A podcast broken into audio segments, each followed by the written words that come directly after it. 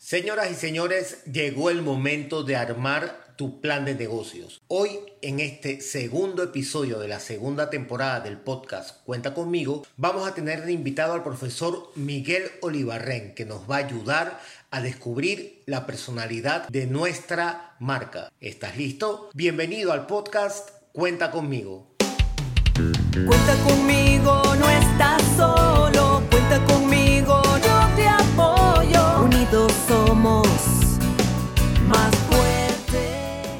Lo primero que quiero que hagas es que puedas agarrar una hoja y un bolígrafo para que vayas anotando, porque la mejor forma de poder desarrollar tu plan de negocios es escribiendo. Lo primero que quiero compartir contigo es que vamos a dividir nuestro plan de negocio en cuatro partes. Primero, la estructura ideológica. Segundo, la estructura del entorno. Tercero, la estructura mecánica. Y cuarto, la estructura financiera. Hoy vamos a arrancar con la estructura ideológica. Esta es la primera estructura que vamos a armar y aquí tú vas a presentar la razón de ser de tu negocio. Vas a decir quién eres, vas a describir tu marca. Es por eso que ahorita que escribiste estructura ideológica, vamos a colocar subpuntos y uno de los subpuntos es el nombre de la empresa o el nombre de tu emprendimiento. Aquí tú vas a colocar si tienes eh, aviso de operaciones, vas a colocar también si lo manejas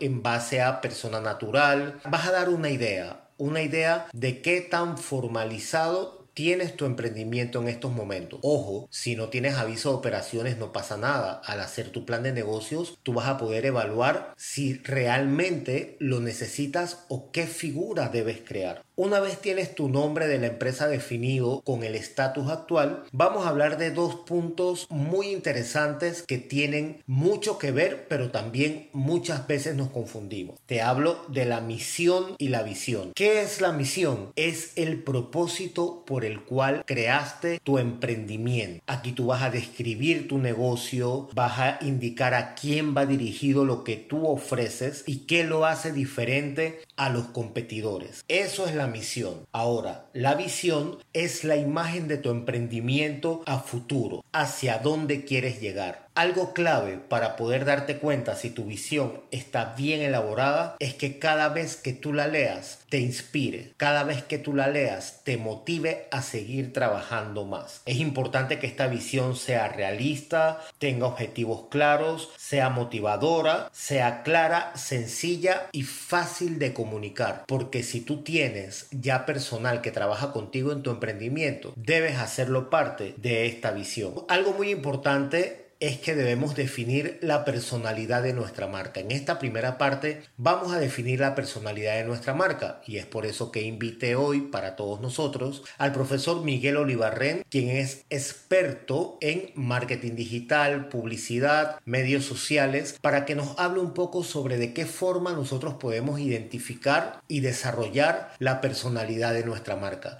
Bienvenido profesor Miguel y para mí es un honor que esté aquí con nosotros compartiendo en este episodio. Muchas gracias Fasal por la invitación a este podcast. Soy el profesor Miguel Olivarren y es definitivamente muy importante que identifiques la personalidad de tu marca para plasmarla en tu plan de negocios, ya que con tantas marcas presentes en el mercado hay que llamar la atención de un consumidor que ya está insensibilizado por el constante bombardeo de publicidad. Pero comencemos con una definición sencilla. La personalidad de una marca es el conjunto de características emocionales y asociativas conectadas a una empresa o a una marca. Dicho esto, entendemos por qué es imprescindible comprender que una marca debe comunicarse eficazmente y que resulta crucial, más que el contenido de valor, tener un diferenciador, una propuesta única de ventas. Las marcas pueden tener varios tipos de personalidades y si estas no están bien definidas, podrían cambiar día a día, lo que llegaría a confundir a nuestros clientes y a nuestros consumidores. La idea de una personalidad de marca se aplica a grandes y pequeñas empresas, eso no tiene distingo, y debe de estar siempre alineado a lo que es nuestro plan de negocio. Yo te recomiendo la creación de un manual de marca. Este ayudará a mantener a todos enfocados y también a mantener una personalidad de marca única y consistente. Entonces llega el momento de hacerte la siguiente pregunta. ¿Qué tipo de personalidad de marca se ajusta mejor a tu negocio?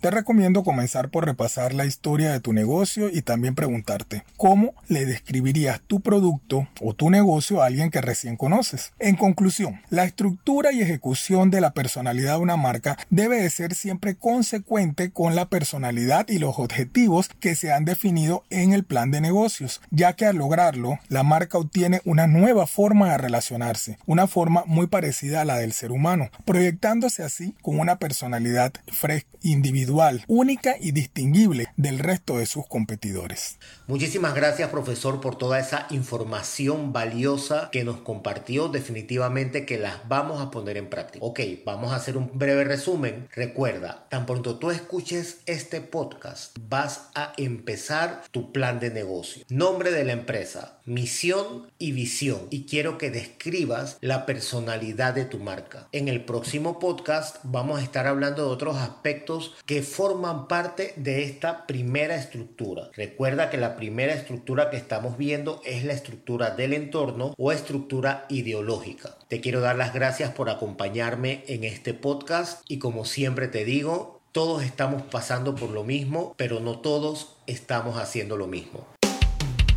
Cuenta conmigo, no estás solo. Cuenta conmigo,